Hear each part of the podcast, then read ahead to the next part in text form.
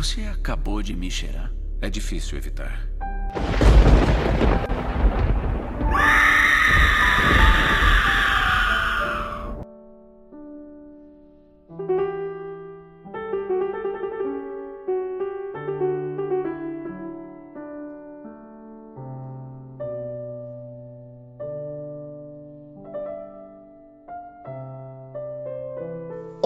Olá, bem-vindo ao Esqueletos no Armário, o seu podcast de horror queer criado por três viadinhos desocupados e mórbidos. Eu sou o Luiz. Eu sou o João.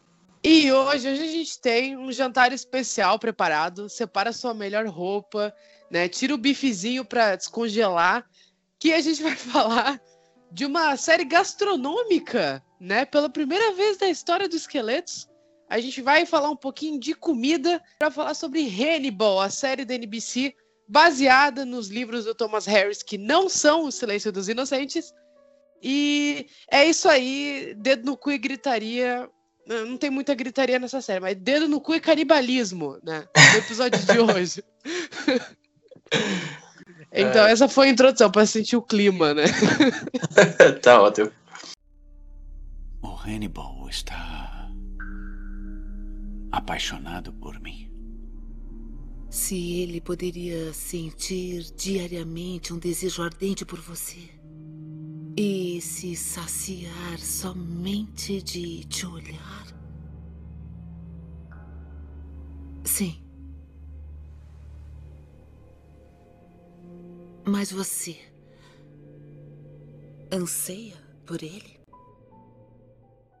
Então, Hannibal é uma série policial da NBC. Ela estreou em 2013 e foi criada pelo Brian Fuller. Ele já é bem conhecido na galera que acompanha o mundinho das séries, né? Porque ele tem sempre séries bem curiosas e canceladas, né? Elas costumam ser bem canceladas e tem um público muito fervoroso é, por trás de cada uma delas. Hannibal também foi esse caso. E ela, na verdade, é uma adaptação das obras do Thomas Harris, que ele ficou conhecido principalmente nos anos 90 com o filme O Silêncio dos Inocentes, que é uma adaptação do livro dele. O Silêncio dos Inocentes, por si só, faz parte de uma série de livros que, que, que são constituídos por. É, são constituídos por Dragão Vermelho, Silêncio dos Inocentes, Hannibal e Hannibal A Origem do Mal, que é uma prequel. A gente vai comentar direitinho cada um deles. Mas, a priori, ele só tem o direito autoral do Dragão Vermelho. Mas, a priori, essa, a série veio como uma adaptação um pouco livre e contemporânea desses personagens, trazendo Hannibal, agora interpretado pelo Mads Mikkelsen. Ele é um ator sueco, europeu, branco, loiro. Ele é, ele é dinamarquês. A primeira temporada da série é uma, uma espécie de procedural, é um tipo de série muito comum nos Estados Unidos. Geralmente é uma aposta quase certa de, de todos os canais, que é aquele tipo, aquele tipo de série, é, geralmente policial, que tem o caso da semana.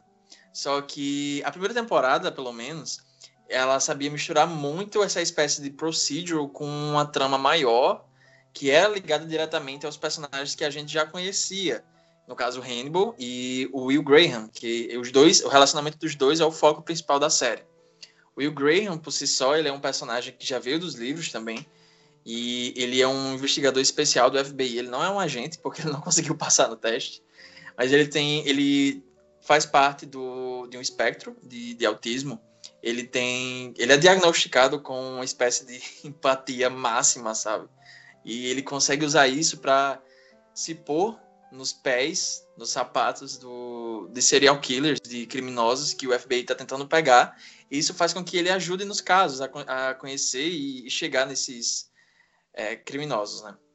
Só que isso tem um preço para ele, porque isso acaba mexendo um pouco demais com a cabeça dele preocupado com o estado psicológico dele, o FBI encaminha ele para ser acompanhado de perto pelo psicólogo, Dr. Hannibal Lecter.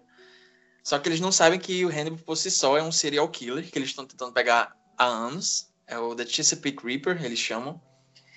E daí essa trama vai se enrolando cada vez mais e aos poucos, ao longo das três temporadas da série, eles vão pegando um pouco mais emprestadas as histórias principais dos livros, com exceção do Silêncio dos Inocentes, que eles não tinham direito. E daí eles foram adaptando os detalhes de outros livros e assim que nasceu uma das séries mais gays da história da televisão, porque essa série é estupidamente homoral. é, homoerótica. Não tem explicação para isso, além de que o criador era gay. Ele, ele quis refletir isso na série e, na verdade, é um ponto muito positivo da série. Eu amo que ele falou assim, ó. Gay stuff, sabe? A troco de nada. Só muito gay. É. o que é muito interessante de você prestar atenção, porque acho que uma das coisas que ficou eternizada com o silêncio, o silêncio dos inocentes, e até um pouco naquela patifaria que é o Hannibal, né? Que é essa, essa relação. Ah, como é que eu posso descrever? Obsessiva não, mas é uma. Obsessivo. Não? É? Obsessiva? Ah, é, é, é quase erótica. Tipo. Os livros do Thomas Harris, dito como uma pessoa que leu. Eu li O Silêncio dos Inocentes e o Hannibal. Eu não li o Dragão Vermelho, nem o Origem do Mal. Mas no Hannibal e no Silêncio dos Inocentes, eu tem, tem uma vibe muito sexual nas coisas que estão acontecendo, em tudo que tá acontecendo, na verdade. Thomas Harris tinha essa fixação com sexo. Eu acho que é uma das coisas mais legais da série Hannibal que eles conseguem pegar essa, essa nuance. É exatamente isso que eu queria dizer. Porque a forma que eles traduzem isso na série é, na verdade, numa relação obsessiva, muito obsessiva, e ao mesmo tempo homoerótica entre o Hannibal e o Will. E o Will. Peraí. Entre o Hannibal e o Will. Will, Will, Will. Nossa, isso é muito, isso é muito difícil de falar. E isso é traduzido de uma forma muito interessante, é nessa relação obsessiva e homoerótica entre o Hannibal e o Will. Eles são dois personagens que estão cada vez mais entrando na cabeça um do outro, e isso vai desde algo figurativo a quase literal, né? Eles estão o tempo todo assim, nossa, eles vão se comer, eles vão se comer, sabe? Você nunca sabe, é, é- é sempre quase, é sempre quase lá. E isso é o meio que o ponto que liga a série inteira, é, o- é a, a chave principal da série, é a relação deles- desses dois. E é muito interessante como eles trabalham isso, da primeira temporada até a última. E também é muito interessante ver porque a série foi cancelada, ela não chegou a adaptar O Silêncio dos Inocentes, que era o único livro que faltava adaptar, mas ao mesmo tempo ela tem essa sensação de que ela tá fechada ali no ponto que a relação entre os dois é bem trabalhada do começo ao fim. Então, você eu acho que só sente falta dos dois pegando, sabe? Porque o resto já tem tudo.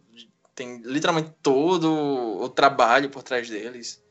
Eu achei muito foda isso. A gente tá gravando esse episódio no dia que a gente acabou de assistir a terceira temporada. O Luiz já tinha assistido, eu tava meio que pegando essa primeira experiência. Então, tem muitas informações aqui e talvez isso tra- transcreva nesse, nesse episódio um pouco caótico, mas vai dar certo. Eu espero que se você não tem assistido a série ainda, te interesse. Se você já tem assistido, eu espero que vocês se relacionem com essa energia. Então, pra começar esse episódio, se você nunca viu Hannibal, pare agora, pausa agora, vá assistir as três temporadas. São só três temporadas, tá bom? Voltando um pouquinho pro que o João falou, eu gosto muito de como eles trabalham essa relação do Will e do Hannibal, porque você falou que só falta eles fuderem no final da série, basicamente, né? Só falta eles se pegar violentamente. Eu acho que, inclusive, eles só não fizeram porque a série era de canal aberto, né? Então, provavelmente, tipo, eu sinto muito que o Brian Fuller ele tava tipo forçando a, a parada gay até o máximo que ele conseguia, sem poder realmente fazer, porque com certeza tinha algum produtor que falava assim: "Ai, ninguém tá vendo essa série", porque a audiência dela era baixíssima, né? Ninguém tá vendo essa série. Faz aí o que você quiser. Só, eles só não podem se pegar. Mas o resto você pode. E daí ele começou a, tipo, misturar coisas muito mórbidas com coisas muito sexuais. Então, ao mesmo tempo, tem coisas horríveis acontecendo, só que é sexy de uma forma estranha. A, a série testa muito as suas sensações como telespectador assistindo aquilo. Porque você vai vendo assim, pensando, meu Deus, tipo, uau! O que está acontecendo? O que estou sentindo? E de repente, tipo assim, sangue, tripas, coisas explodindo na tela. Sabe? Tem, tem uma relação quase fálica no Hannibal esfaqueando e abrindo as tripas do Will nas- no final da segunda temporada, sabe? E daí, no Uh. final da série, eles matam um cara juntos. E é, uma, é um êxtase, assim, sabe? gente? O Will abraça o Hannibal e o Hannibal fala: Era isso que eu queria pra nós dois. E o Will fica, é lindo. Sabe, os caras cobertos de sangue. Parece que eles acabaram de sair de um. um sabe, ma- matar o Fada do Date é quase um ato sexual no, no final da terceira temporada. E é, é quando a série finalmente termina. Eu acho que esse dá o full circle maravilhoso. Tô queimando super largada aqui. Que é essa, essa relação entre os dois, sabe? Dessa tensão sexual assassina culminar naquele ato. Essa série é estranha.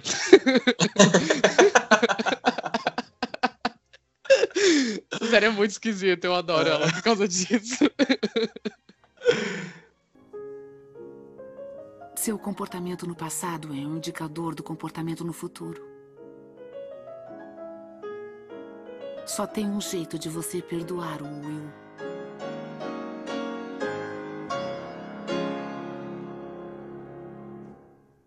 Eu tenho que comê-lo. Voltando um pouco aqui pro começo pra gente, né, ir em ordem. Como eu falei Vamos, vamos traçar uma cronologia nessa porra, porque É, é, tá muito voltando- recente o final na minha cabeça ainda. Voltando um pouco pro começo, uma coisa que eu comentei já, né, e eu quero destrinchar um pouco aqui, é que esse formato do procedural, né, que o caso da semana, é muito, é muito comum e é muito fácil de pegar lá nos Estados Unidos. É uma fórmula que todos os canais geralmente apostam, sabe? Porque é muito fácil de você ganhar público dessa forma, sabe? Esse tipo de histórias que. Esse, esse tipo, esse tipo de séries que seguem uma narrativa menos formulaica a cada episódio está sendo muito popularizado agora com séries de, de stream ou canal fechado. Mas séries de TV aberta, como Hannibal, por exemplo, eles sempre tentam fazer um- uma coisa formulaica para que você sim. É, para que eles consigam pegar público novo a cada episódio, sem que eles tenham aquela sensação de que. Tá, eu não vou continuar assistindo isso porque eu não sei o que veio antes, sabe? Então na primeira temporada tem casos muito bizarros, na segunda também, mas eles eles fazem esse twist do, do procedural com, com um toque muito. Como é que eu vou explicar, sabe? Eles fogem do clichê, trazendo uma coisa um pouco nova para esse formato, sabe? Então, mesmo que, sim, tá tendo o caso do- da semana, e daí eles vão lá e tem que resolver esse caso da semana, na outra semana tem outro e tal, não é aquela fórmula genérica de sempre, porque a forma que o, o Brian Fuller e, sei lá, o- a, a- sala de roteiristas acharam para deixar isso de uma maneira um pouco mais revigorante é trazer casos realmente sinistros, sabe? E a forma que esses casos vão se costurando dentro da narrativa principal da série, principalmente na primeira temporada, já que o Hannibal ele é meio que esse lobo em pele de cordeiro que tá ali do lado e ninguém imagina, sabe? Eles estão literalmente caçando o Hannibal, mas eles não sabem que é o Hannibal, principalmente, né? E daí, ao mesmo tempo, o Hannibal vai manipulando o Will e todos ao redor, se aproveitando do- da, de uma doença que ele tem na cabeça. Não tô falando isso do, do espectro autista, ele realmente descobre que tem uma, uma doença. Por favor, não distorçam isso aí, eu fiquei nervoso agora. Ele realmente descobre que tem um, um tumor na cabeça, né? E o Hannibal vai, se- vai se aproveitando disso para deixar ele cada vez mais vulnerável. Isso tudo culmina lá no, no final da primeira temporada, quando o Will é incriminado e é preso pelos assassinatos do, do Chesapeake Reaper, né? E eu achei muito foda isso. Quando eu decidi assistir a série finalmente, na verdade eu já tinha tentado assistir a série quando ela estreou lá em 2013, eu acho que 2014 que eu tentei assistir. E não sei, por algum motivo não me pegou muito, eu acho que eu assisti 4, 5 episódios naquela época. E daí do nada eu decidi assistir, né? Daí eu comentei com o Luiz, não, comecei a assistir Hannibal e tal. Dele assista. A gente vai assistir a partir da segunda temporada juntos, a gente vai gravar o episódio, porque, enfim, o Luiz é obcecado dessa série, ele vai falar melhor ao longo desse episódio. E eu achei muito foda quando eu tava assistindo a priori sozinho, a primeira temporada eu assisti sozinho, justamente por isso, por perceber essa- essas maneiras que eles tentavam é, reformular a fórmula, sabe? E fugir um pouco do, do que poderia, poderia ser esperado numa série como essa, sabe? Tanto que ao longo da série a gente ficou comentando muito sobre. Se questionando, na verdade, como é que essa série era exibida em canal aberto, sabe? Porque ela é tão gráfica. Ela é muito gráfica. Na primeira temporada tem uns casos como, por exemplo, um assassino que ele tem, eu acho que um tumor na cabeça. E daí ele vê pessoas como se fossem demônios e ele pune essas pessoas matando elas e rasgando partes da, da, da pele das costas e puxando como se fossem anjos, como se ele estivesse purificando elas. E as as cenas são muito gráficas, é muito, muito gráfico mesmo. Eu fiquei realmente, meu Deus, sabe? Como é que isso daí passava na televisão? Tipo, 10 horas da noite, o povo jantando. Mas 10 horas da noite, o povo jantando, né? Deturpei aqui o conceito. Cara, ela, ela, passava às 11 horas, se não me engano, na época. Ah, lembrando assim. Era, era, era uma série bem tarde, assim, pra NBC. É, aí tá, tá, tá justificado. Porque é realmente muito gráfico, mas era tudo tão bem feito, sabe? A partir da segunda temporada, ela vai saindo um pouco desse procedural. Ainda ele tá lá, mas é a partir desse momento que a série vai começando a andar com pernas próprias, no sentido que não tá se ligando mais a um formato e vai começando a adaptar alguns arcos dos livros, né? Que eles depois eles foram conseguindo os, os direitos dos outros livros, com exceção do Silêncio dos Inocentes, e eles começam a, a trazer a, os plots e as histórias dos livros os vilões e, enfim, de cada um dos livros. E a segunda temporada eu já adianto que é de longe a melhor, ela é insana, assim, eu terminei de assistir exausto. Ela, minha cabeça tava pulsando, assim, porque eu acho que também foi a mais rápida que a gente assistiu. A gente assistiu em questão de quê? Três dias? Acho sim, que... sim. Três dias. A segunda tem um ritmo muito bom. Muito bom. Muito ela bom. pega isso, tu só vai, assim. Eu gosto muito da terceira, mas ela é muito empacada. Ah. Porque eu acho que eles tomam algumas escolhas um pouco precipitadas, principalmente em questão de TV aberta, e isso meio que justifica ela ter morrido. Mas, enfim, queima lagarda. Pode continuar. Não, pega aí. Já vou... Eu tô falando demais. tá bom. Eu vou falar um pouquinho da minha experiência com a série, então, né? Porque o João, ele assistiu pela primeira vez inteira esse ano. A gente viu junto. E como ele falou, eu sou obcecado por Hannibal há muito tempo. Por quê? Eu acho que eu já devo ter comentado isso no episódio sobre o Silêncio Inocente. É, gente, assim, é revelação, né? A gente tá gravando o episódio de Hannibal antes de gravar o sobre o Silêncio Inocentes. Então, se a gente se repetir com alguma coisa aqui, é por causa disso. Eu quero deixar um pouquinho claro. Porque eu não sei o que, a gente vai conversar no do Silêncio Inocentes, que a gente vai gravar só semana que vem. Mas vai sair antes. Então, que sei lá, cronologias confusas. Mas enfim, voltando. é, o Silêncio dos Inocentes, ele é um dos meus filmes favoritos. E ele sempre foi. É, eu lembro que quando Hannibal estreou, eu não gostei. Eu não sei, a gente torce muito o nariz quando aparece esse tipo de produção. Eu sinto muito por conta desse fator, tipo, isso é só capitalismo, sabe? Eles estão capitalizando em cima de uma coisa que já existe.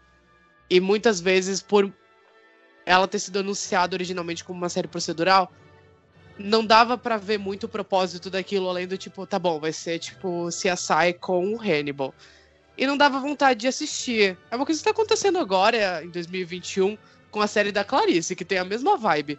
Mas é, vamos dar o braço a torcer, né? Até o ponto dessa gravação não foi exibido o episódio suficiente ainda pra gente saber se isso aí vai ser alguma coisa além de um caça-níquel safado, que é o que ela aparenta ser. Mas voltando um pouquinho pra Hannibal, eu lembro que na época eu fiquei muito assim, com 50 pés atrás com a série. Eu assisti tipo uns 13 episódios e não continuei assistindo a série até o final daquele ano, quando eu lembro de um post que alguém fez falando sobre o twist no final da temporada e eu achei super interessante. Em 2013, eu tava no ensino médio ainda.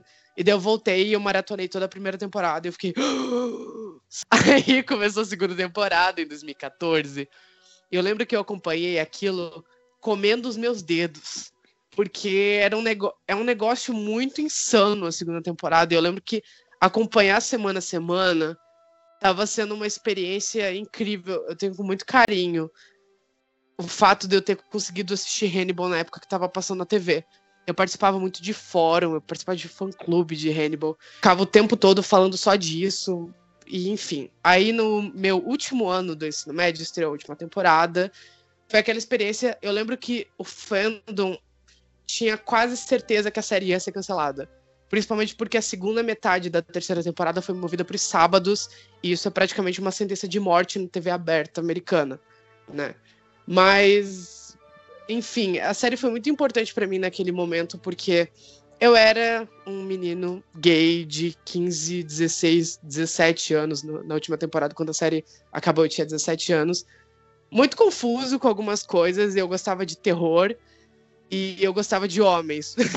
era basicamente a minha personalidade era isso. então, então Hannibal, ela série me dava tudo o que eu queria quando eu tinha, quando eu era uma adolescente, sabe? Então, assim, foi, foi, ela foi muito confortável. Ela foi uma comfort series para mim quando eu era adolescente. Porque ela me dava tudo que eu queria. Eu lembro que eu entrava naqueles fóruns, eu via pessoas se sentindo igual a mim, sabe? Eu era super apaixonado pelos personagens e eu, eu ficava salvando fotos deles no meu celular, assim. Ah. Meu Deus, eu tô. Eu tinha uma pasta, é. João, eu tinha uma pasta com fotos e, e fanarts do, do Hannibal e do Will. Eu era muito obcecado por essa série. Ah, Sabe? Foi, foi um momento da minha vida. Eu tô aqui me expondo nesse podcast. A minha origem, a minha origem como ser humano é essa série. Enfim, aí eu, eu lembro que eu era obcecado, eu vi essa terceira temporada várias vezes quando saiu. Eu lembro que eu vi o episódio quando saía sem legenda, eu tava aprendendo inglês ainda. Aí depois eu revi o episódio com legenda e eu ficava revendo os meus episódios para teorizar, para pegar referência, ir atrás da, do, do, da, das fontes para saber da onde aquelas coisas estavam saindo. Aí, enfim, cara, foi um momento. Foi um momento na minha vida. Eu tenho um carinho muito grande por essa série. E agora, revendo ela, muitos anos depois, fazia muito tempo que eu não revia Hannibal, de verdade foi muito gostoso, sabe? Porque me veio muito essas memórias, essa empolgação. E eu te via empolgado com a série. Sabe? Eu te, via passando pelos mesmos estágios que eu passei, assim, de surto, vendo. E foi, foi, foi legal. Foi muito legal. E a série. A série se sustenta horrores, porque ela é incrível. Ela meio que se prova. Logo na primeira temporada, ela se prova que ela não é um caça-níquel safado. Ela tá tentando fazer algo novo e homenagear e honrar esse legado e ainda assim entregar algo maravilhoso e ai, cara, eu, eu tenho um carinho muito grande por Hannibal, eu não consigo falar da série sem ficar emocionado. Porque é uma coisa para mim. Assim. Não, mas é, é, é, bem isso mesmo. E eu acho que um dos principais fatores que provaram que a série realmente tinha uma substância além de, sabe, só se aproveitar de um de um produto assim conhecido, né? É que ela se destaca acima de tudo visualmente, né? Porque se você for pegar as outras referências do Hannibal no cinema, pelo que eu me lembro, porque nesse ponto que a gente tá assistindo, eu só revi o Silêncio das Inocentes, que também é um dos meus filmes favoritos, mas fazia uns bons anos que eu não assistia. Eu não revi os outros filmes, que eu já assisti também há uns anos atrás, mas eu vou rever para gravar o, pro, o, episódio da semana passada, no caso, vocês entenderam.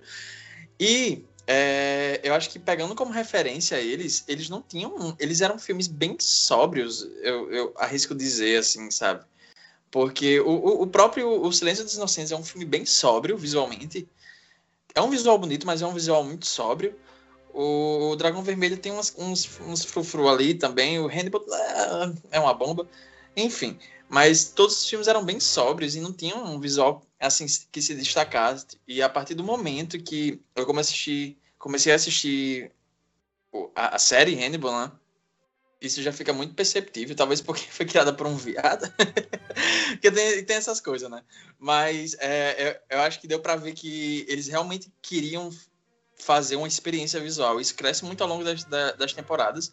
Na primeira, eles usam isso para criar essa, esse diferencial dentro do, do, do, formato do procedural, né? Do formato procedural. Mas a partir do, de, de um certo ponto, a série começa a puxar mais essas essas firulas visuais para ir construindo a narrativa além do que é dito propriamente, para construir também essa essa situação psicológica dos personagens, principalmente do, do Will, já que ele vai ficando cada vez mais vulnerável, e daí a série vai construindo essas cenas muito bonitas e ao mesmo tempo muito mórbidas, sabe? Desde da, da, da, dos assassinatos até essas, esses delírios que ele vai tendo, né?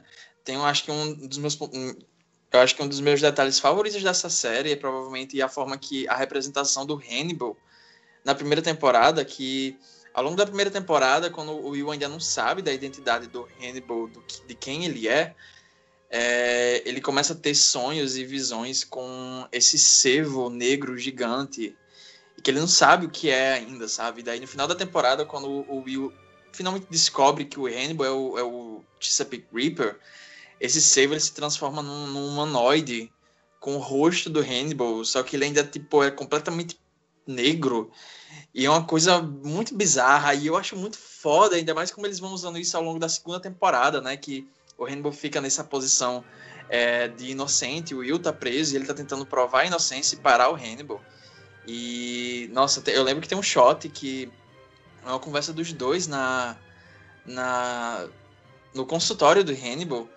E daí eles usam esse, essa imagem do, do servo, do humanoide do Hannibal, né? essa representação dessa criatura, enfim, do mal dele, com uma estátua que está no canto da, no centro da sala. Essa estátua é gigante, tem vários braços, como se fosse uma, sabe, uma divindade indiana. É, é, nossa, é muito foda. As referências visuais dessa série é do caralho. Acho que só por isso já dá para perceber que ela tava realmente querendo fazer uma coisa além de, sabe, só se aproveitar do personagem do Hannibal. Até porque os outros personagens não são conhecidos ao olho público, assim, tão conhecidos assim. E não são chamatriz, né? O próprio Hannibal que é.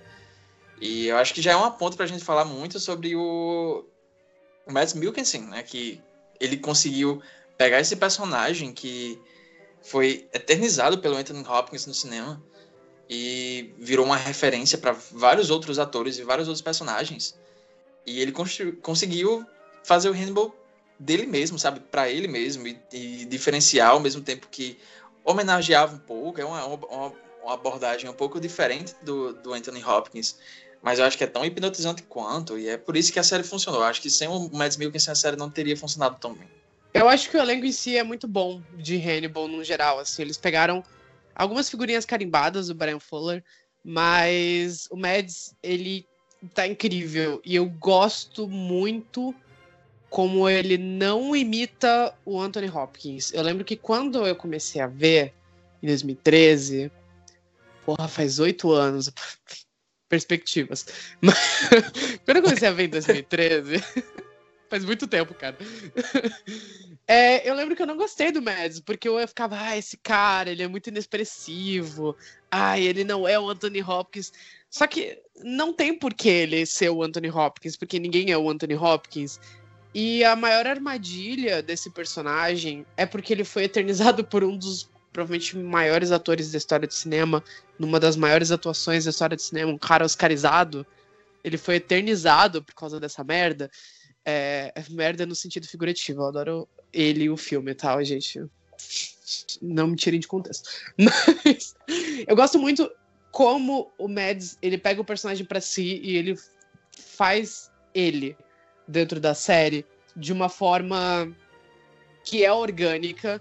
O personagem é complexo, ele tem camadas muito além do, dessa coisa do homem frio, psicopata, porque eu acho que ele poderia cair muito nisso, mas o Mads ele é tão bom, ele é tão carismático e ele dá tantas nuances para as emoções do Hannibal como um personagem que ele em momento algum ou fica caricato ou ele vira uma imitação esdrúxula do Anthony Hopkins, porque é algo que ele nem tenta fazer, graças a Deus.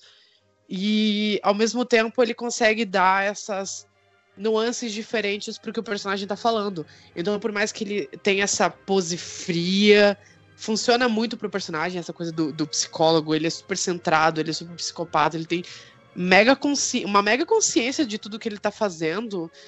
Só que ao mesmo tempo você consegue ver pequenos. Como pode dizer? Pequenos pontos de emoção nas ações dele. E você consegue entender muito, acho que também pela performance dos atores, essa relação obsessiva entre eles, porque o jeito que o Mads interpreta as cenas com o Will não é necessariamente o mesmo modo que ele interpreta com outras pessoas. Por mais que seja muito parecido, quando você pega com bom olho e até revendo a série, porque eu acho que na primeira assistida você não consegue pegar as nuances do personagem. Mas é, concordo demais. Isso reflete não apenas no Hannibal, né? Na forma que eles adaptam o Hannibal pra série, mas é, os outros personagens também, os outros plots, principalmente a partir da segunda temporada, como a gente já comentou, que eles começam a introduzir alguns, algumas tramas dos livros, desde os irmãos Verger, né, até o que no filme, por exemplo, Mason, Verger foi interpretado pelo Gary Oldman, ele tá com aquela maquiagem horrenda, é muito boa. E também o plot do Dragão Vermelho, né? Eles vão introduzindo isso lá na segunda, segunda e terceira temporada.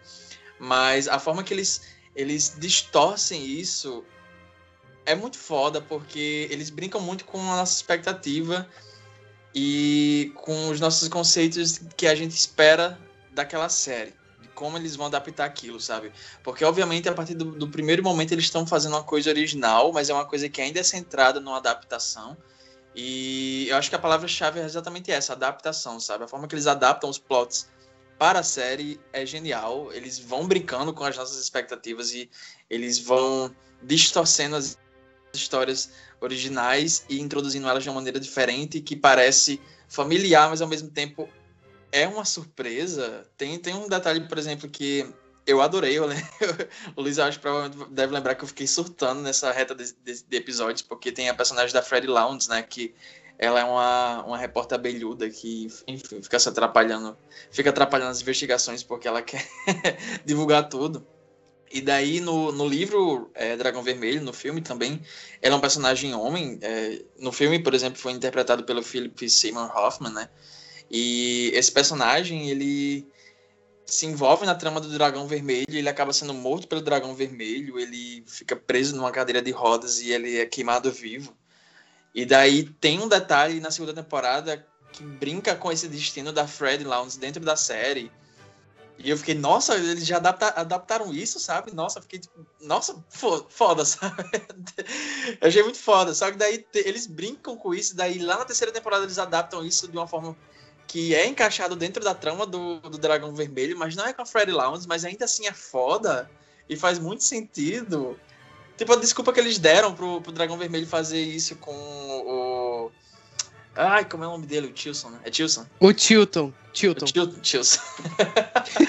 o Frederick. É muito. É, tipo, é tão simples, mas eles encaixaram de uma maneira tão boa. Tipo, ah, o Red Dragon tava fazendo isso numa referência ao que você tentou forjar a morte da Freddy Lounge ano, pass ano passado, não, passou três anos. Enfim, naquela vez. Enfim, o que eu quero dizer é isso: a forma que eles adaptam os, os plots originais e os detalhes e personagens, eles vão inserindo nessa nova narrativa, que é familiar, mas é nova, é muito foda e é muito respeitoso, porque dá pra ver que eles não estão tentando mudar completamente, eles querem manter a essência desses plots e eles vão apresentando isso de uma maneira cada vez mais revigorante, sabe, dentro da série.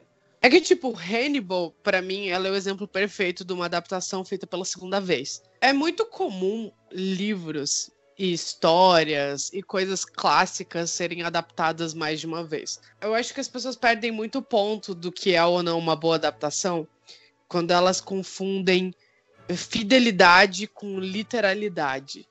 Eu acho que Hannibal, a série, ela é fiel sem ser literal. O texto do Thomas Harris, ele tá lá no livro. Ele tá lá no livro, bonitinho, impecável, foi adaptado muito bem para o cinema várias vezes, de formas fiéis ou não, de formas boas ou não, né? Ridley Scott. Quem te viu, quem te vê, seu fudido. E. Ah! tipo assim, esse livro, esses livros já foram adaptados várias vezes. O Dragão Vermelho, ele foi adaptado duas vezes para o cinema, uma vez nos anos 80 e uma vez nos anos 2000 na primeira década. Não tem por que fazer a mesma coisa de novo. E quando você vai assistir uma adaptação de algo muito clássico, a gente meio que espera que as coisas sejam meio iguais e meio fiéis. E eu gosto muito dessa onda de desconstrução de clássicos, porque a gente já conhece essas histórias. Não tem por que ficar insistindo nisso, fazendo isso de novo. Já foi feito maravilhosamente no passado, então vamos brincar um pouco com isso. E as melhores adaptações vêm disso. Quando ele entende a obra original e ele traz algo novo a partir dessa obra original, ainda sendo fiel a ela.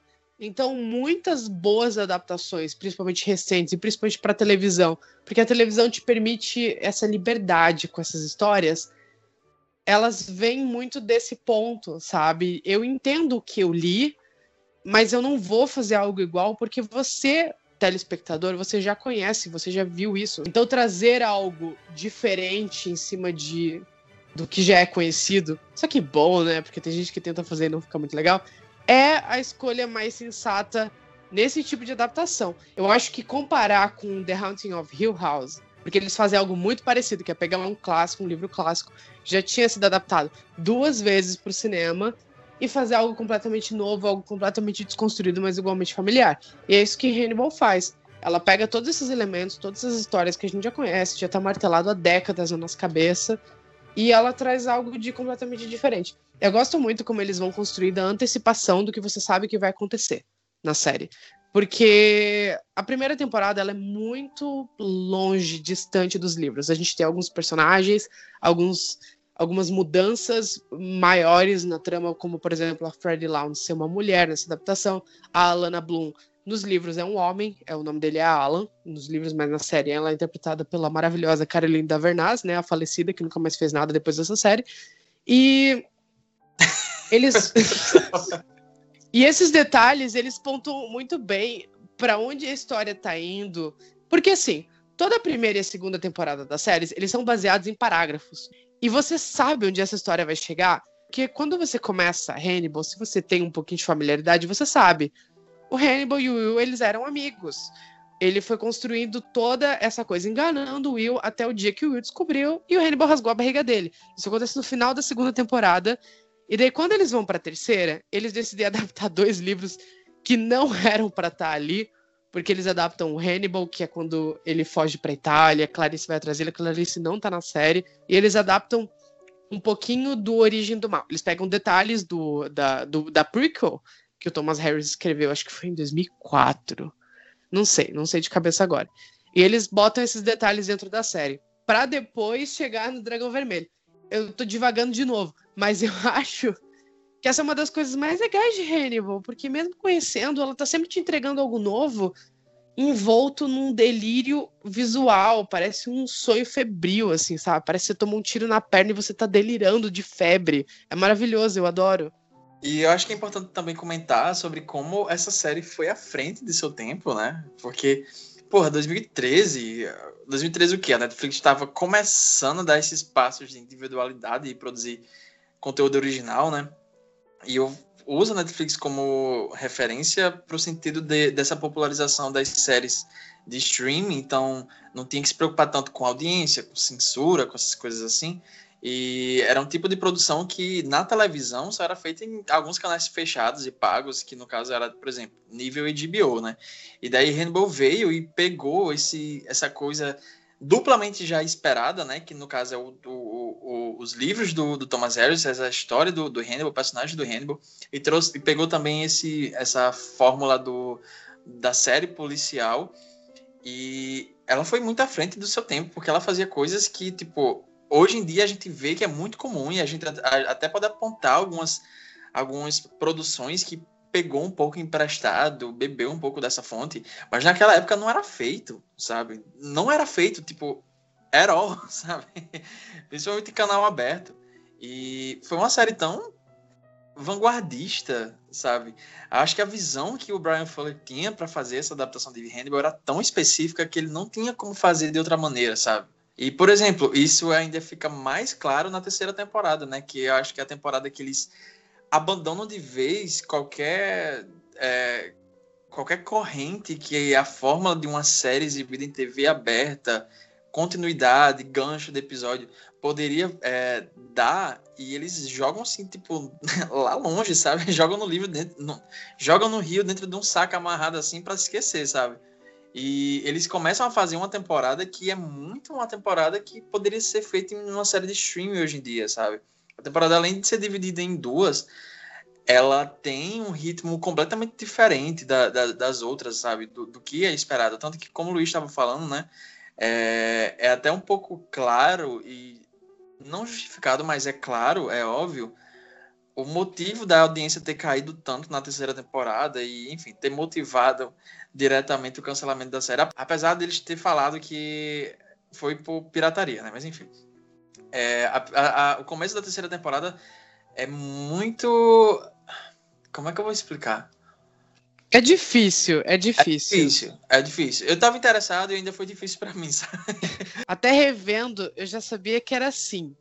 E revendo, eu falei, hum, esse episódio 2 tá meio chato, sabe? É, é, é porque, apesar de ainda ter elementos que te interessem, eles principalmente vindo da segunda temporada. A segunda temporada tem um ritmo tão bom e tão frenético, sabe? Eu acho que talvez ela não tropeça exatamente porque ela usa isso para desenvolvimento, mas eu acho que uns dois episódios ali depois daquela daquele meio de temporada que eles fecham o arco e daí eles começam a continuar e, e abrir as portas para o futuro da série, né? E daí tem, eu acho que uns dois episódiozinhos assim que são meio chatinhos, mas ainda assim são interessantes. E daí a terceira temporada vem, quebra completamente tudo que você espera de, de, dessa série no sentido do ah, o que é que eu vou ver agora, sabe?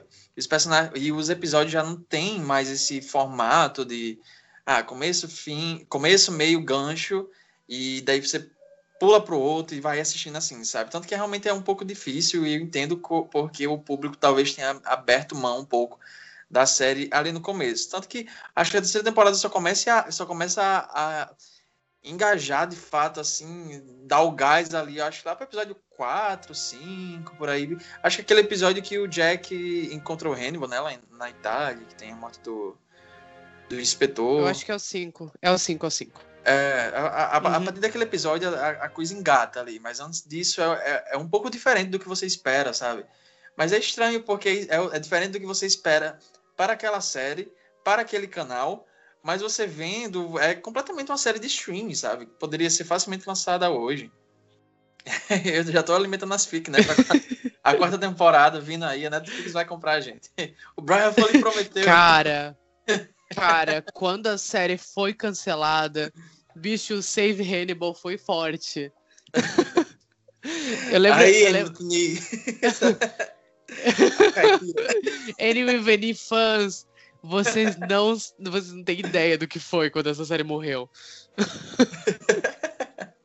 Cara, eu lembro que a Netflix ela tava ainda no, no começo, foi 2015. E eles tinham acabado de salvar aquela série The Killing. Se tu, uhum. tu lembra disso? Lembro, lembro. Era uma série do AMC, chata para um caralho, que eu vi as quatro temporadas. Todo mundo queria saber quem matou a, a Rosinha. Era Rosie, Rosie Larson, não lembro, enfim. A série tinha sido cancelada na terceira e deles trouxeram uma quarta temporada troco de nada, porque é muito aleatória a última temporada que a Netflix fez. E daí começou muito esse papo do tipo, meu Deus, a Netflix vai comprar Save Hannibal. Aí não rolou. Mas hoje em dia, olhando em retrospecto, eu, eu não sei se eu quero que Hannibal volte. Porque eu acho que a terceira temporada fecha tão bem esse universo, o arco dos personagens. Eu não sei, eu, eu, eu acho que seria um pecado mexer nisso. Porque é, é um trabalho notável, assim, de desenvolvimento. E por mais que eu gostaria de ver o, Brian adaptando o Silêncio dos Inocentes, a visão dele dessa história, porque o, basicamente o que o Brian faz durante Hannibal é passar um panão pro, pro Thomas Harris, porque ele é um pouquinho problemático com algumas visões que ele bota dentro da história. Mas enfim, foda-se, não, não entra muito em questão aqui. É, eu queria ver o que ele iria fazer pra frente, eu queria saber o que eles tinham planejado. Eu lembro que durante a série tinha muitas entrevistas em que o plano original deles era seis temporadas. E, meu, se o final da terceira era aquilo, o que, que viria depois?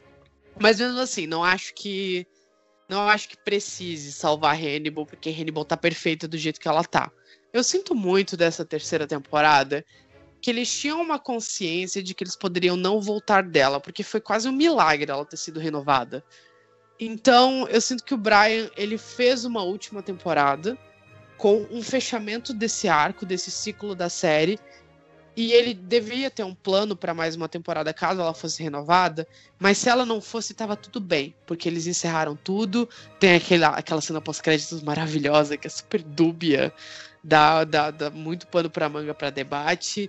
Tem o final em si, que é aquela cena linda do, do Hannibal e do Will caindo do penhasco, que é um fechamento lindo do ciclo dos, dos dois personagens. É mórbido, é lindo, é maravilhoso, eu adoro. E ao mesmo tempo é uma temporada que adapta, né, esses todos praticamente todos os livros que eles tinham direitos da série. O problema dela e o que eu acho que deu essa vazão de evasão de, de, de audiência ao ponto de, de, quando eles forem começar a segunda metade do Dragão Vermelho eles serem movidos para sábado é porque o começo é muito lento porque eles simplesmente abriram mão de totalmente formato para fazer algo novo e eu sinto que também essa decisão vem muito dessa coisa do tipo, cara, ninguém tá assistindo. quem tá vendo tá baixando ilegalmente. Vamos entregar. E daí eles escolhem narrativa em cima de algo palatável. Ela é uma temporada muito narrativa, tem episódios que não são em ordem. Ah, o começo não é em ordem cronológica, então fica um pouco difícil de entender o que está acontecendo, onde está acontecendo. Eles decidem focar esse início de temporada em núcleos, então fica um pouco confuso. Então você não vê necessariamente a história andando, mas você vê o desenvolvimento daqueles personagens lidando com os atos do que aconteceu anteriormente, se preparando para o que vai acontecer no futuro. Eu particularmente adoro, eu acho uma temporada linda. É lento, é lento para um caralho, sim, eu concordo. É um pouco chato de assistir, eu acho que eles pesam a mão em alguns momentos. Eu acho que, inclusive, aquele episódio que o Will fica vendo o fantasma da Abigail, tipo, não precisava. Dava para ter mesclado num outro. Mas tudo bem, foi a decisão que eles quiseram para encerrar aquele núcleo, aquele ciclo desses dois personagens. Tudo certo. E eu, eu sinto muito isso, sabe? Que é uma temporada muito experimental para televisão aberta naquela época não estavam fazendo muito isso. Em 2015, hoje em dia a TV aberta permite você brincar um pouco mais, mas na época eu acho que se Hannibal não tivesse tão mal das pernas de em questão de audiência, ela talvez não teria tido uma temporada tão maluca, tão experimental, tão diferente quanto essa terceira. Eu acho que ele, ele deve ter falado assim, cara, a gente vai ser cancelado esse ano. Então foda-se, vamos fazer o que a gente quer e eles entregam a, provavelmente a temporada mais abstrata da série até aquele momento. E mais surtada e mais fora da caixa. Eu não acho tão boa quanto a segunda, mas ao mesmo tempo eu sou super agradecido porque eles foram muito longe com algumas coisas. Sim, e a sensação que eu tenho é que. Tá, beleza, eles não tinham os direitos de todos os livros quando a série começou, eles só tinham o direito de do Dragão Vermelho, né? Posteriormente eles conseguiram os direitos do, do Hannibal e do, do Origem do Mal, né? E daí eles foram incrementando mais. Mas tá, eles nunca tiveram os direitos do silêncio dos inocentes, que talvez, quiçá, provavelmente, definitivamente, na verdade, né? Nada de, de, de, de hipótese. É o, o, o ponto mais conhecido da, dessa série toda é o Silêncio dos Inocentes. E a história da Clarice se encontrando com ele, caçando o Buffalo Bill, enfim. E eles nunca tiveram acesso a esse livro para poder adaptar dentro do universo da série. Talvez a, a, resposta lógica, o próximo passo da série, se tivesse tido, seria adaptar essa história. Só que eu acho que como eles nunca tiveram e nunca inseriram nenhum detalhe dele para você achar que eles tinham esse dever, não faz diferença, sabe? Porque a forma que eles adaptam os, os outros três livros restantes e vão fazendo essa. construindo tudo que eles construíram durante essas três temporadas, faz o ciclo perfeito ali, sabe? Tanto que eu realmente não senti o, uma coisa tipo, porra, foi cancelada, sabe? E agora? Aquele, e agora, sabe? Aquele final ali é, é, é series finale na lata, sabe? assim, por mais que tenha realmente umas questões abertas, tem também um fechamento de ciclo ali, um full circle, que se você sente ali. Eu, eu, eu achei foda pra caralho. Eu, uma adaptação. Um, um, uma confissão aqui agora. Eu ia dar 3,5 pra essa temporada. Mas aquele final me fez dar, fechar as quatro, a quatro estrelas, porque eu realmente achei muito foda. Eu achei ousado. A terceira temporada é muito ousada. A série toda é muito ousada, mas aquele final foi ousado pra caralho. E Porra, eu fiquei me tremendo todo quando eles estão lá, eles terminam de matar o, o Fada do Dente, né? E Fada do Dente não, Dragão Vermelho, porque Fada do Dente é homofóbico. Eles falaram isso. Mas eles terminam de falar o dragão vermelho. Terminam de matar o dragão vermelho, né? E tem esse fursoco nesse, nesse relacionamento. Respira. Dele. Toma uma água, pega uma água.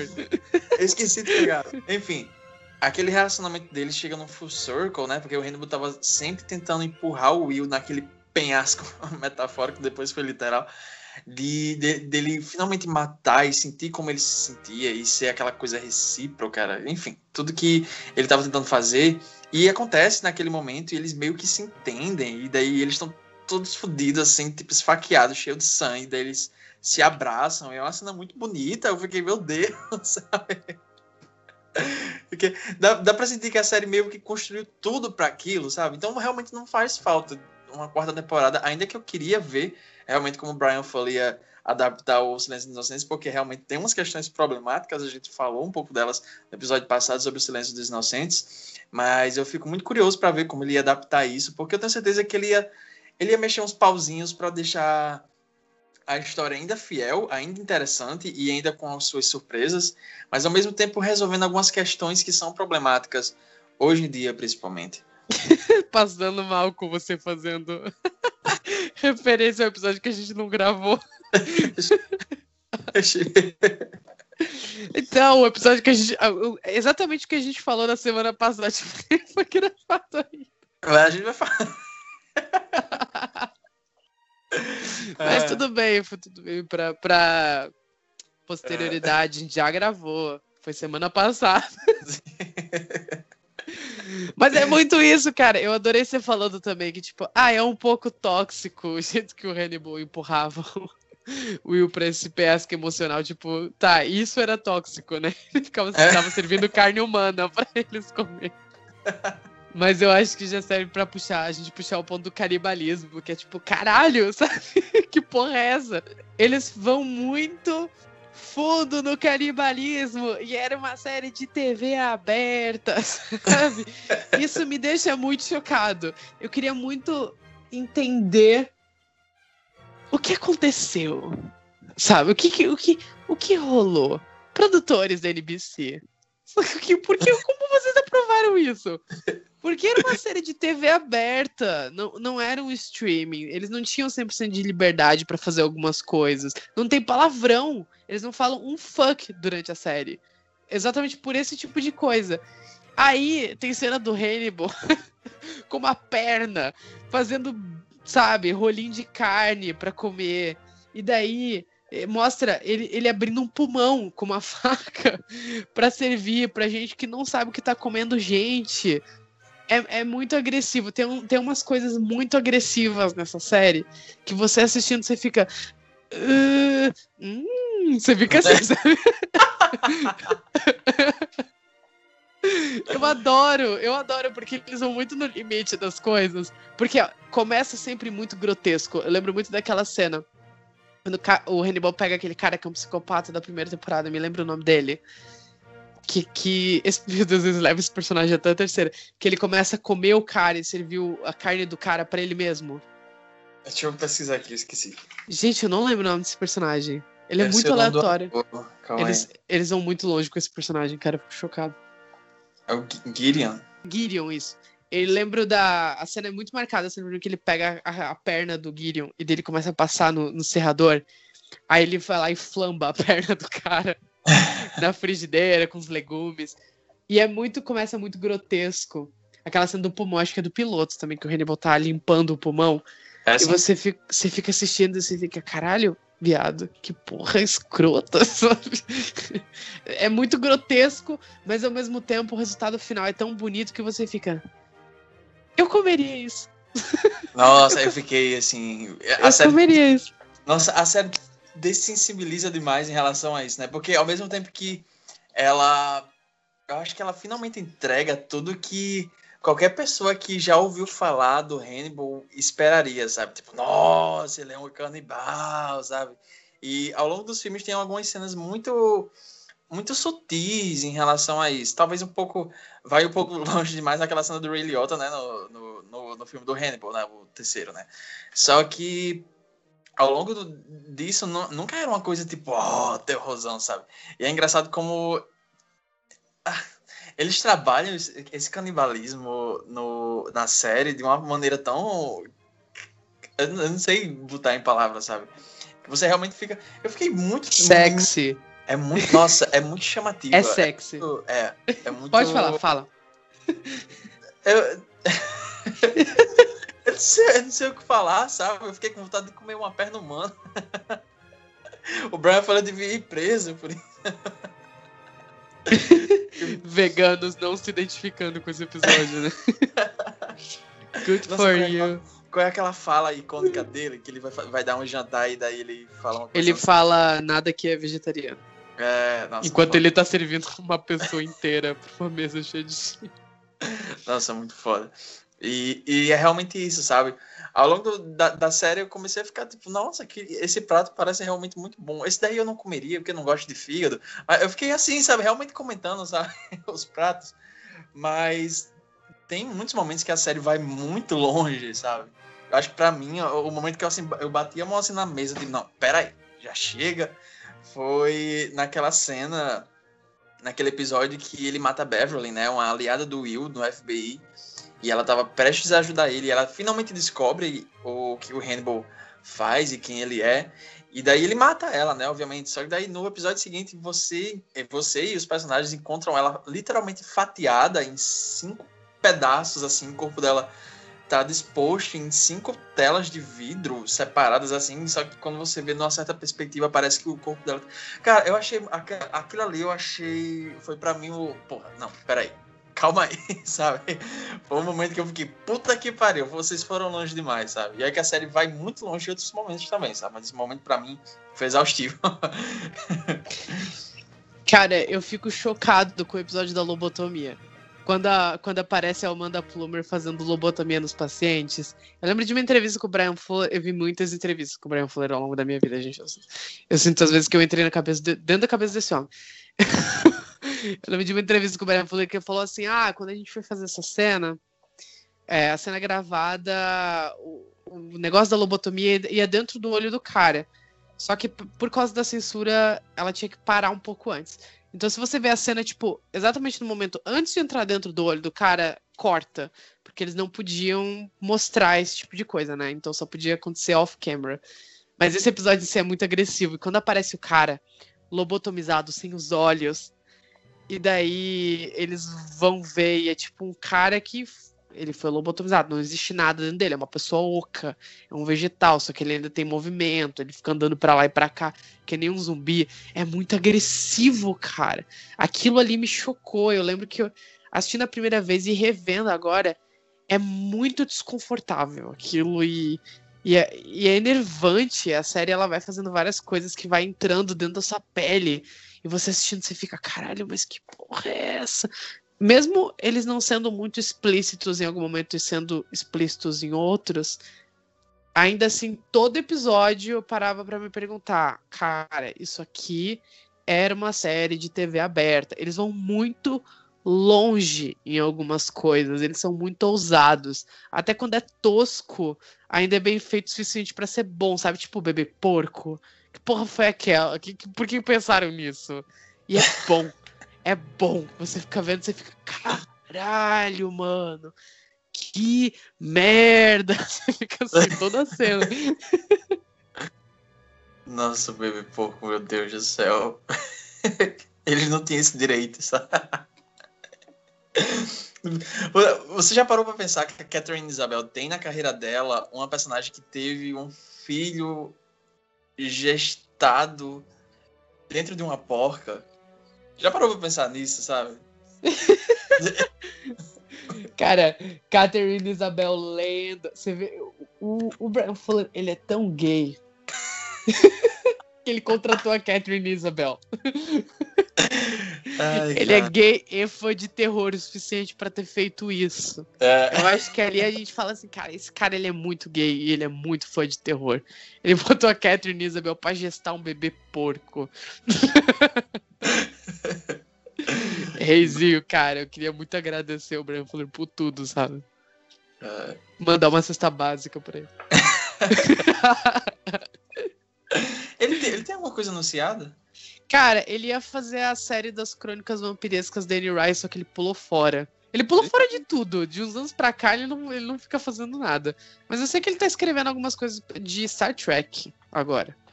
É, não tenho interesse, mas que bom. Eu espero Não. que o pessoal goste. Bom pra ele. Eu queria que ele voltasse pro terror. Eu lembro que eu fiquei muito empolgado quando ele foi anunciado nas crônicas vampirescas. Só que, nossa, esse projeto foi super furado, sabe? Ele foi Nossa. anunciado há muito tempo, até agora não andou, além do roteiro. Não, é, esse daí é amaldiçoado já. Tipo, não, não vai acontecer. Não vai. Fãs, fãs da Anne Rice. Acende uma vela, põe na janela. E é isso aí. Mas se for acontecer, vai ser ruim. É, Vai, vai. É, não tem nem emissora. não tem nada, não vai acontecer. Nossa, o American Gods, ele foi, fez a primeira temporada e daí rolou uma filha da putice, né, nos bastidores e... Foi. Cara, American Gods é amaldiçoada. Eu realmente não sei o que acontece com aquela série. E ninguém fica nessa merda, cara. É tudo muito zoado a produção dessa série. Tipo, toda temporada eles rebutam porque metade, ou metade do elenco foi embora, ou os showrunners falaram, quer saber, foda-se, e vazaram, assim. Eu fico realmente chocado com American Gods. Estava até na promessa. Mas o Brian, ele tem umas séries muito boas no currículo dele. Assim, por mais que a maioria tenha sido cancelada, eu acho que todas elas encerram bem. Porque eu gosto muito como. Todas as séries do Brian, elas têm cliffhangers e finais de temporadas que servem como series finale, mas elas servem como encerramento dos ciclos da série. Ele, ele, ele traça ciclos de temporadas muito pontuais. Então, por mais que tenha sempre uma abertura para continuar, quando as séries são canceladas, você consegue achar um ponto final nelas ali. Eu gosto muito, eu acho ele muito esperto nesse ponto. E tu vê como ele tem bagagem de televisão nisso, né? Ele sempre. Ele nunca deixa, tipo, uma ponta muito solta para você ficar frustrado quando a série morre. Que ele, eventualmente todas morrem, as dele, né? Nossa, coitado. Imagina você É, trabalhar cara. assim, sabe? É foda. E, Mas eu, É. eu acho que escalejou ali o suficiente pra ele ser esperto pra fazer isso. Do Brian, o que eu recomendo você, ouvinte do Esqueletos, e você, João Neto, assistir. Ele tem uma. Acho que foi a primeira série que ele roteirizou e criou, que é Wonder Falls. Era uma série da Fox com a Caroline Davernaz fazendo a personagem principal. Tinha o Lee Pace nessa série também. E aquela sapatão de Range. Esqueci o nome dela. Que é, É. a, a, a Ah, parte da Lawrence. Isso, ela tá nessa série também. Ah, Tem uma galera nessa série. Ela era uma série da, da Fox, em que a Caroline Davernaz ela interpretava uma menina que trabalhava na nas cataratas do Niágara, se eu não me engano. E daí um dia ela trabalhava na lojinha de presente, assim. E um dia ela começa a ouvir os presentes conversando com ela, como se fosse tipo uma voz de Deus, assim. E daí eles davam dicas para ela fazer coisas e a partir disso ela ia meio que ajudando a melhorar a vida das pessoas, sabe? A série era muito legal, ela era muito bonita. E tinha toda essa coisa da personagem ela não ser necessariamente uma pessoa boa, mas meio que o universo estava obrigando ela a fazer coisas boas. E é uma série ótima. Ela teve só uma temporada. Se eu não me engano, ela foi exibida tipo 13 episódios na TV aberta e eles cancelaram no terceiro episódio. Depois lançaram um DVD com. Acho que eram 14. Não sei, faz muito tempo. Eu- tô há muito tempo pra rever Wonder Falls, porque eu adorava. E daí, depois o Brian, ele fez Dead Like Me. Tinha na Netflix há alguns anos, eu acho que agora já saiu. Foram duas temporadas. Era uma série sobre uma menina que era morta por uma privada que se, que se desprendeu de um avião. E daí ela ia parar nesse mundo dos mortos e ela era meio que escolhida para ser uma ceifadora. Então tinha esse grupo de ceifadores e ao longo da série ela ia é, tirando a vida das pessoas enquanto a mãe dela tinha que lidar com a morte dela. Então a série era dividida nesses dois núcleos. Ela tendo que, né, trazer, tirar a vida, sabe, ceifar as pessoas enquanto a mãe dela lidava com a, com a morte da filha. Era muito bonita essa série também. O Brian, ele tem essa fixação com morte, e vida e, e destinos. Eu, eu gosto muito disso nos, nos trabalhos dele. Depois ele fez, ele fez algumas coisas que floparam. Ele tentou fazer uma reimaginação daquela série Os Monstros, sabe aquela série clássica dos anos 60, a família Mon que era uma família monstro assim. E era sei. Mocking, Mockingbird Lane. Teve, teve um piloto que nunca foi pra frente. Eu já vi esse piloto também. Foi realmente obcecado pelo Brian Fuller num ponto da minha vida. E aí ele fez Pushing Daisies. Pushing Daisies, depois de Hannibal, é o melhor trabalho dele. Foram duas temporadas. É com o Lee Pace e tem a Kristen Chenoweth no elenco. Ah, tem o David Arquette também na série. E o Lee Pace ele faz um cara que tem o dom de trazer as pessoas de volta dos mortos. Só que ele só consegue trazer as pessoas por um minuto. Se passa de um minuto, a morte vai tirar a vida de outra pessoa. Então ele toca nos mortos, ele pode trazer a pessoa de volta pra vida. E se passar de um minuto, a pessoa vai viver para sempre. Só que se ele tocar nela de novo, ela morre. E ele não pode, sabe, encostar nessas pessoas de novo. E se ele tocar em menos de um minuto, ela volta a ficar morta. Então a série acompanha esse cara, ele é um pie maker, ele chama fazedor de tortas, não sei. Ele é um cozinheiro, ele faz tortas no restaurante que ele tem com a Kristen Chenoweth. E um dia ele descobre que o amor de infância dele morreu. Ele vai tentar meio que descobrir quem matou ela, só que ele não tem coragem de mandar ela de volta pro mundo dos mortos, então ele deixa ela viva. E eles vão construindo um relacionamento em cima disso, só que eles não podem se tocar. Porque se eles se tocarem de novo, ela vai morrer. É uma série muito bonita, super estilizada também. Ele meio que faz uma. O que ele faria com Hannibal, só que é uma comédia romântica. E eu recomendo demais Pushing Daisies. Teve duas temporadas, ela acaba também no final. E daí depois disso veio Hannibal. E o resto é história. Enfim, fica aí essa partezinha do bloco de eu contando sobre todas as séries do Fuller que eu sim fiz questão de assistir todas. E Star Trek Discovery, a, a série nova do Star Trek que deu início a esse novo universo de Star Trek, foi criada pelo Brian Fuller também. Ele escreveu o piloto e produziu um pouco uma parte da primeira temporada, mas ele saltou fora por diferenças criativas. Ele criou American Gods também, ele roteirizou a primeira temporada e depois pulou fora por diferenças criativas. E daí ele nunca mais fez nada depois disso. Porque ninguém deixa ele fazer o trabalho dele, pô. Isso tudo que eu falei até agora foram séries criadas pelo Brian Fuller que eu já assisti. Mas ele tem alguns trabalhos como roteirista também, que não necessariamente foram ele que criou. Ele roteirizou algumas séries uh, do Star Trek no começo dos anos 2000, final dos anos 90. E ele roteirizou também aquele filme de Carrie para TV de 2002, a ideia era criar uma série de televisão em cima de Carrie a partir do filme, mas não rolou depois. Aquele que é protagonizado pela Angela Bettis e tem a Catherine Isabel no elenco também. O Brian depois foi roteirizar alguns episódios de, da primeira temporada de Heroes. Se não me engano, inclusive, ele roteirizou o melhor episódio de Heroes, que é aquele que eles fazem uma autópsia na Reli Panettiere enquanto ela tá viva ainda. Mas enfim, fica aqui o fim do meu meu grande monólogo sobre a franquia do Brian Fuller para vocês verem o quanto eu fui obcecado por Hannibal ao ponto de ter feito isso. Vamos voltar a falar da série agora. Isso é o que eu sempre quis para você, Will.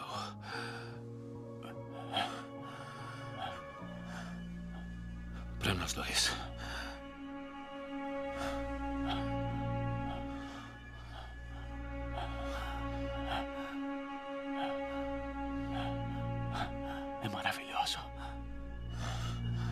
Falando de obsessão, Will e Hannibal. Melhores momentos de, de quase pegação que não rolou, mas poderia ter rolado. Rolou na minha cabeça. Top 10. Top 10 meinha. Ai, cara. Nossa, aquela, aquela cena na primeira temporada que ele dá uma cheirada no cangote do Will.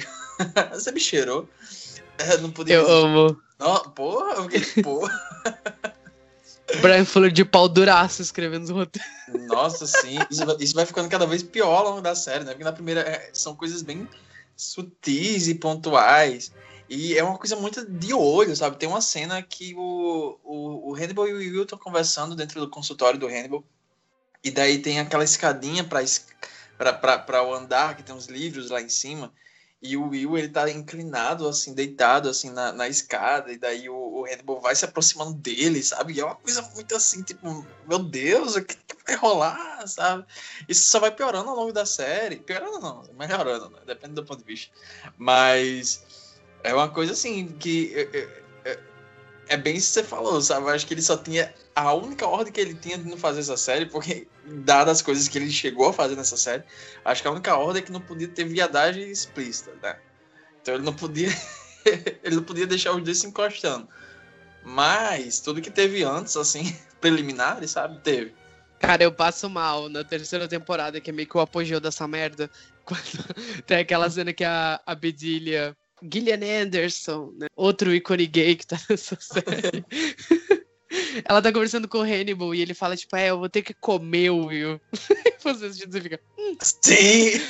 eu fiquei. Ah! Isso meio que reflete depois da temporada quando o Will pergunta pra Bidilha se o Hannibal ama ele.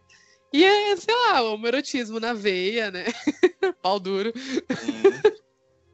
É, é, é, muito foda como ele vai brincando exatamente com isso. Ele vai meio que comendo pelas beiradas essa relação barra obsessão entre eles dois, sabe? Porque é um tipo de romance, sabe? É um romance. Só que ele vai. Nossa, é muito estranho. Daí, tipo, chega a pontos da série que a série vai girando inteiramente nisso. Eles vão ficar juntos? É para eles ficar juntos? Ou não? Eles estão terminando agora, que tem cenas que parecem um término, sabe? De relacionamento. E é uma coisa muito dramática. Eles são muito dramáticos. O Hannibal é muito dramático. E ele vai fazendo um escarcel, sabe? Assim, uma coisa muito dramática. No, é, nossa, eu. Eu amei muito. eu tenho que dizer isso, eu amei muito. eu gosto muito como ele mistura é, coisas extremamente horríveis e agressivas e mórbidas com comida e sexo ao mesmo tempo. Ela é uma série muito sexual, mesmo não tendo muitas cenas de sexo ao longo dela. Eu acho que ela ela tem algumas cenas de sexo e elas são muito boas, mas ao mesmo tempo não é o foco, né? Então ela, ele vai, ele vai trazendo sensualidade e sexualidade ao longo de um alimentação, né, comida, porque comida é sexy, né? Comida é, comida é prazer, são fontes de prazer. E ele vai falando muito sobre prazer ao longo da série, essa erotização das coisas para tentar meio que correlacionar tudo. Então, a comida, ela pode ser ou não paralelos para aquela relação da, da, da, cadeia alimentar, das coisas. Ela pode ser um pouquinho sobre possessão, sobre sexo, sobre dominação, ao mesmo tempo que a morte ela é algo que permeia muito a série, essa coisa dos psicopatas realizando seus desejos enquanto matam pessoas e transformam cor os corpos delas em obras de artes, que é meio que a mesma coisa que o Hannibal está fazendo e provocando esse prazer nas pessoas enquanto dá comidas deliciosas e lindas, só que é algo mórbido, porque são pessoas, eles estão comendo pessoas, é canibalismo, mas ao mesmo tempo pode ser algo bonito, sabe? Tem, tem, tem uma beleza mórbida naquilo tudo ali que eles estão fazendo. E eu acho incrível como a série ela consegue misturar todos esses sentimentos conflitantes numa coisa só. Você nunca acha que você vai assistir uma série que vai misturar comida com sexo, com canibalismo. E Hannibal faz isso de forma tão orgânica e tão bonita. Você vai assistindo lambendo os beiços, só que apavorado ao mesmo tempo. E sentimentos muito opostos trazidos por essa série aflorando, né? Quando você assiste ela. Eu acho que é assim que ela vai brincando com os seus suas sensações, né? É uma série muito sensorial e ela vai misturando e associando essas coisas. E é por isso que chega um ponto da série que você fica, nossa, porque eu tô tão atraído por isso? E é uma cena horrível, sabe? Mas a forma que ele vai construindo isso por associação, e chega num ponto assim que você já borrou todas as linhas morais, sabe? É foda-se, você só vai.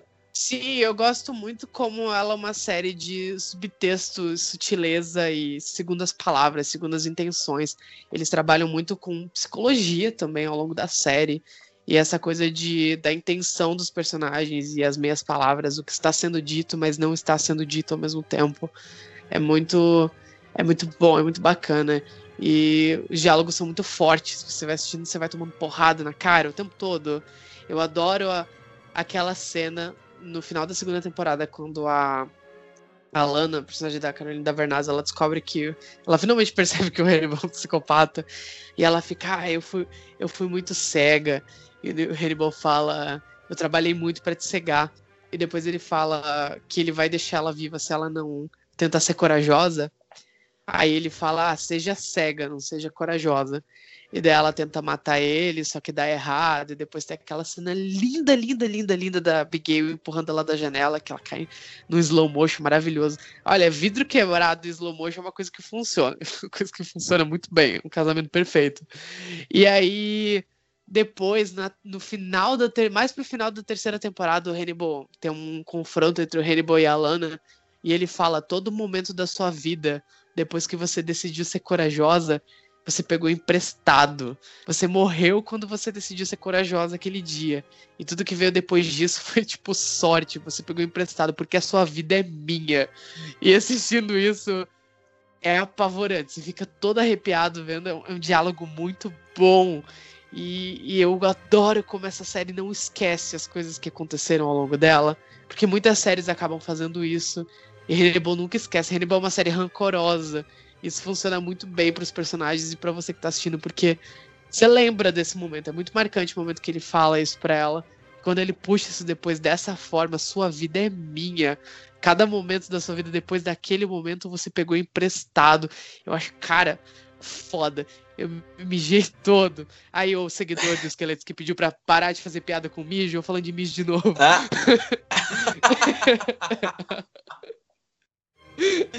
Você também é uma coroa. Eu sou.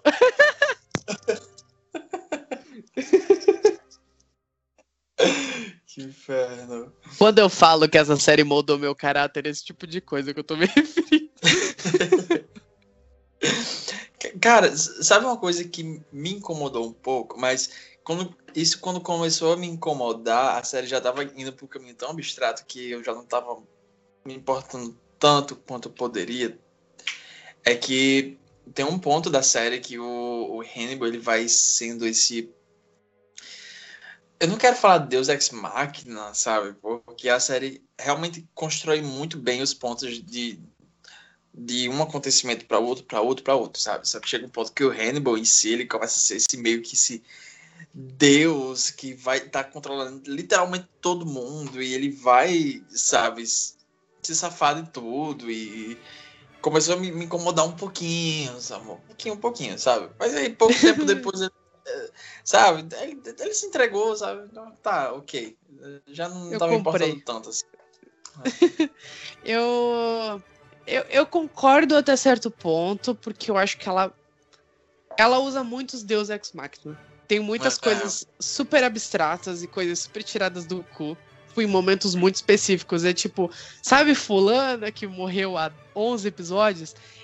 Está viva. É tipo isso. Eles, é, eles ressuscitam muito o personagem ao longo dessa série. Só que eu acho que, ao mesmo tempo, as coisas não precisam fazer sentido. Mas eu acho que essa série ela justifica muito a abstralidade da narrativa por estética e por estilo. Ela é muito estilosa, ela prioriza o estilo em cima de narrativa. Isso faz sentido, por mais que muitos dos delírios visuais, desses sonhos, essa coisa super etérea que a série tem, ela justifique narrativamente algumas coisas com os sen- os sentimentos dos personagens. Ela é uma série que ela é, personifica muitos sentimentos e, e muitos pensamentos e coisas que os personagens estão sentindo. Eu sempre lembro da cena no final da, da segunda temporada que a Lana se sente completamente perdida e tem aquele momento que ela tá deitada no colchão e ela vai sendo envolta por um líquido preto e ela vai sendo engolida por aquilo enquanto ela fala que ela se sente completamente à deriva. Eu Acho muito bonito como a série vai fazendo essas coisas. Só que ao mesmo tempo, é só firula. É só firula visual a maioria das coisas. Não precisa, já tá verbalizado. É bonito as rimas narrativas que eles fazem? É. É legal pra caralho. Fico super, ficava super empolgado quando eles começavam com, a- com, a- com as putarias de, de fazer cena, fazer cena nada a ver no meio do episódio, sabe? Só, só por fazer. Era legal. Mas eh, não tinha muito serventia narrativa algumas coisas, e é única exclusivamente pelo estilo. E eu consigo perdoar incoerências e Deus Ex Machina e a série não necessariamente fazer sentido muitas coisas, porque eu acho que o, o ponto dela nunca foi ser real ou ser realista até certo ponto. Ela nunca se prendeu muito a isso. Então, por mais exagerada e fora da caixa que ela seja, tem uma teatralidade na forma que ela é feita o suficiente para justificar algumas decisões incoerentes e decisões de roteiro. Eu não acho que seja 100% perdoável algumas coisas porque eles realmente pesam muito a mão.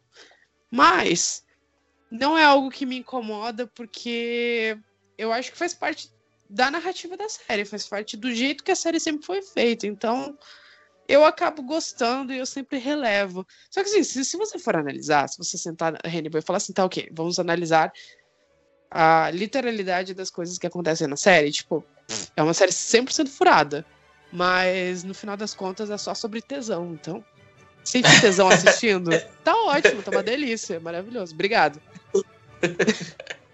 Sirva bem geladinho, sirva Hannibal bem geladinho, né? Nossa, acabou aí, não tem mais o que falar. Mas eu, eu queria sim falar sobre Porque tem uma coisa muito descarada nessa série. Eu acho que é uma coisa que quebra até um pouco isso, sabe? Porque é absurdo, sabe? Que é o personagem do Tilton, que ele. Olha só. Eles pesam a mão, ali eles pesam a mão mesmo. Cara, pelo amor de Deus. Na primeira temporada, o, o assassino lá, o, o. Já esqueci o nome dele, a gente teve que pesquisar mais cedo pra falar o nome dele. Enfim, tem um personagem do O assassino Gideon, lá que, Gideon. o, o Gideon. Tá, porque olha lá. Na primeira temporada tem um Gideon, ele pega o Tilton, né? Ele abre o Tilton, abre a barriga dele. O cara fica segurando as próprias tripas. E na segunda temporada ele tá vivo, tá só com uma, cicatriz lá, beleza. Ok. Provavelmente não furou nenhum, nenhum órgão, né? acho que ele, não, acho que ele chega a tirar o rim dele, né? Uma coisa assim. Enfim. Na segunda temporada tá lá vivo, tá andando, enfim, sendo filho da puta. Daí na segunda temporada ele leva um tiro na cara. Na cara, assim, do lado do nariz, ele leva um tiro na cara, sabe? Explode sangue pra tudo que é canto. O cara tá vivo, ele tá com a prótese, sei lá, aqui dentária, ele tá com o olho de vidro, assim. Mas ele tá vivo, ele tá falando direito, sabe? E daí, na terceira temporada, ele é queimado vivo. O dragão vermelho arranca os beiços dele. Ele tá vivo.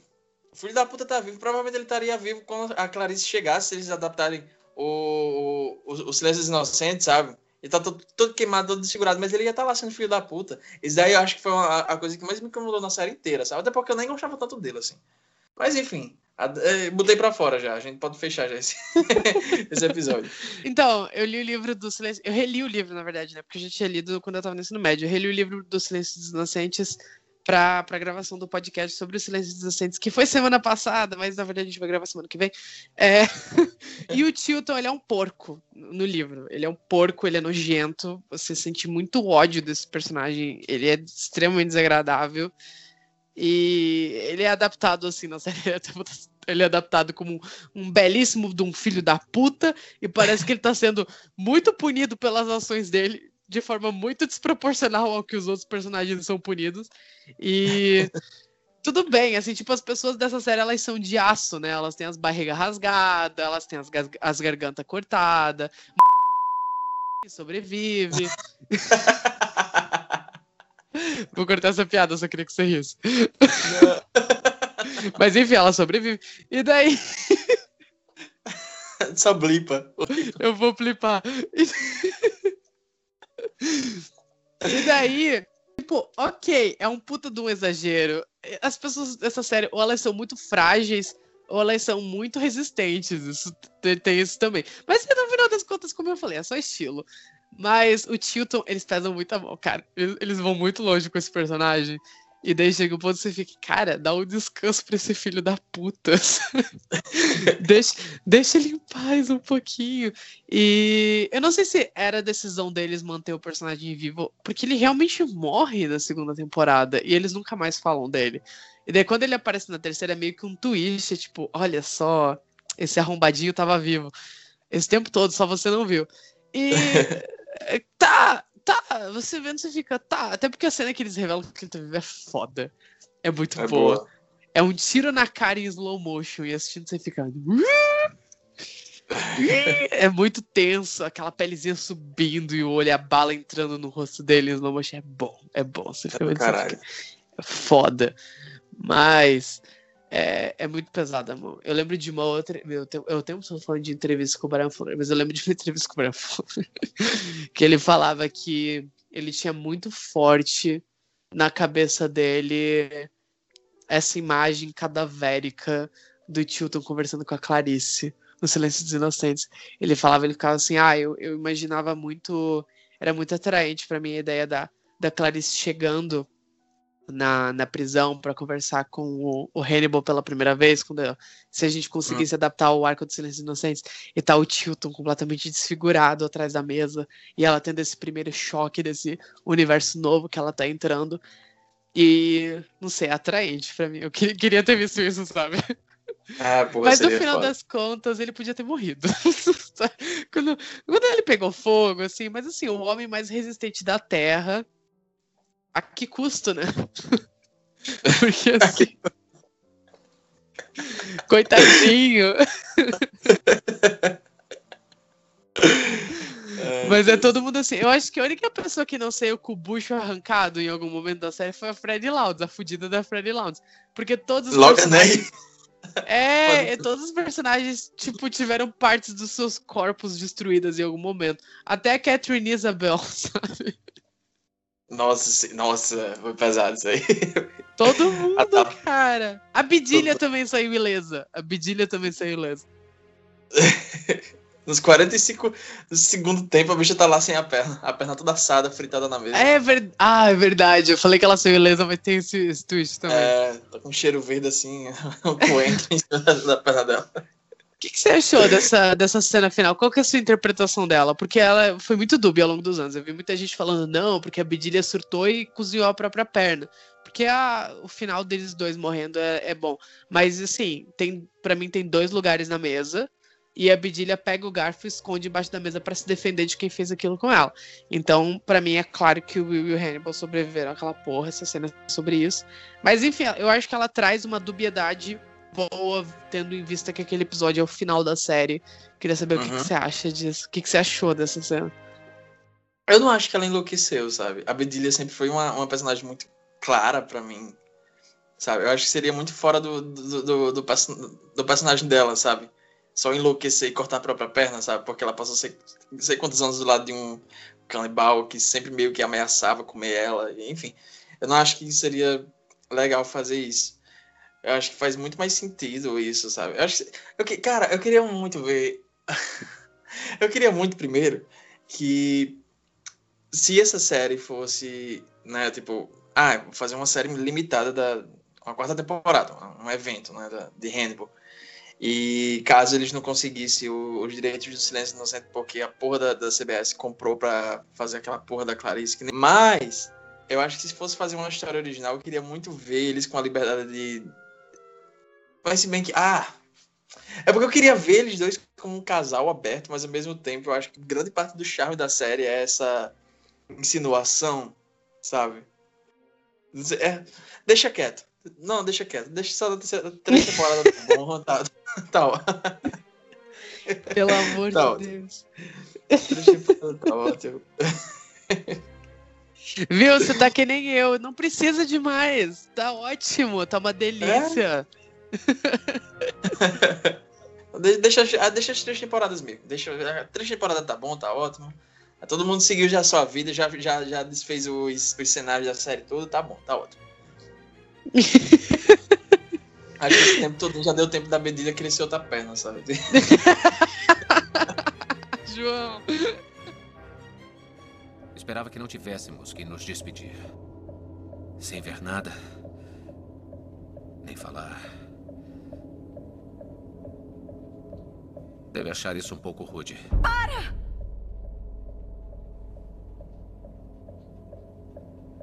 Eu estava tão cega.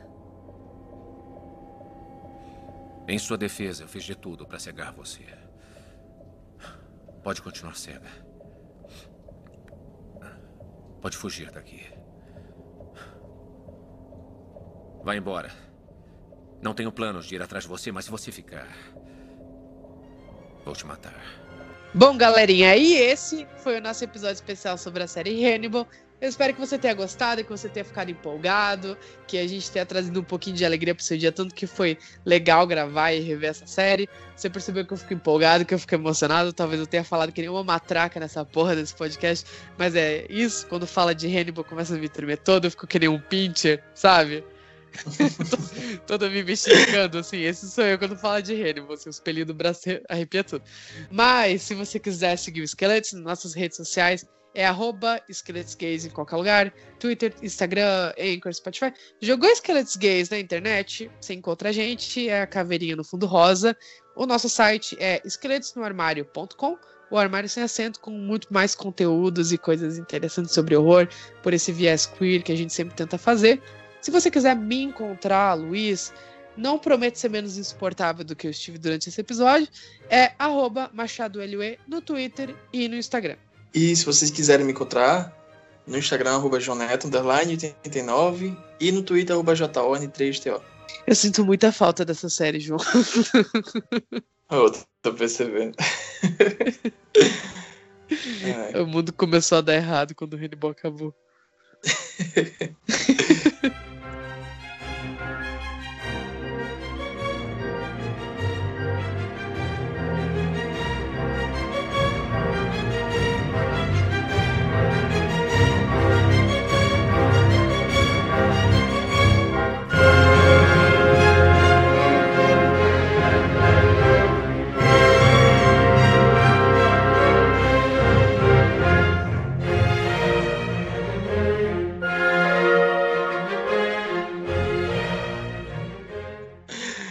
Armie Herman, não. Mas, é, mas aí, eu, co- eu comecei a assistir a série por causa da, daquele. Do, do bafafá todo, quando vazou os negócios dele. Aí eu falei, ah, eu vou, assistir, vou começar a assistir Rede em homenagem ao. Eu fudido. Sério, por causa disso? Meu Deus, porque garoto, a motivação, sabe? Eu falando Eu dessa acho- série eu- desde que a gente se conheceu. Não, é. Não, é porque assim, eu tinha baixado ela. Eu tinha baixado ela numa conversa que a gente teve há muito tempo atrás. E daí ela tava baixada no meu computador, só que eu não tinha dado o start, sabe? E daí, no dia que, que vazou aqueles negócios, o pessoal tava tipo, meu Deus do céu, sabe? Aí eu, aí eu fui e fiz uma piada no, no Twitter, né? Eu vou começar a assistir o aquela fotinha do. Aquele vídeo da, da Ashley Tisdale, sabe? No, no, no almoço da Ação de Graça. Eu lembro disso. Lembrou? Que ódio. Que foi por causa disso. Eu te odeio. Aí eu lembrei, aí tava, tava baixado, eu fui assistir. Ai, que péssimo. Que ódio. Vai se fuder. Porra. Não acredito que eu tive que descobrir isso numa gravação. Vai se fuder.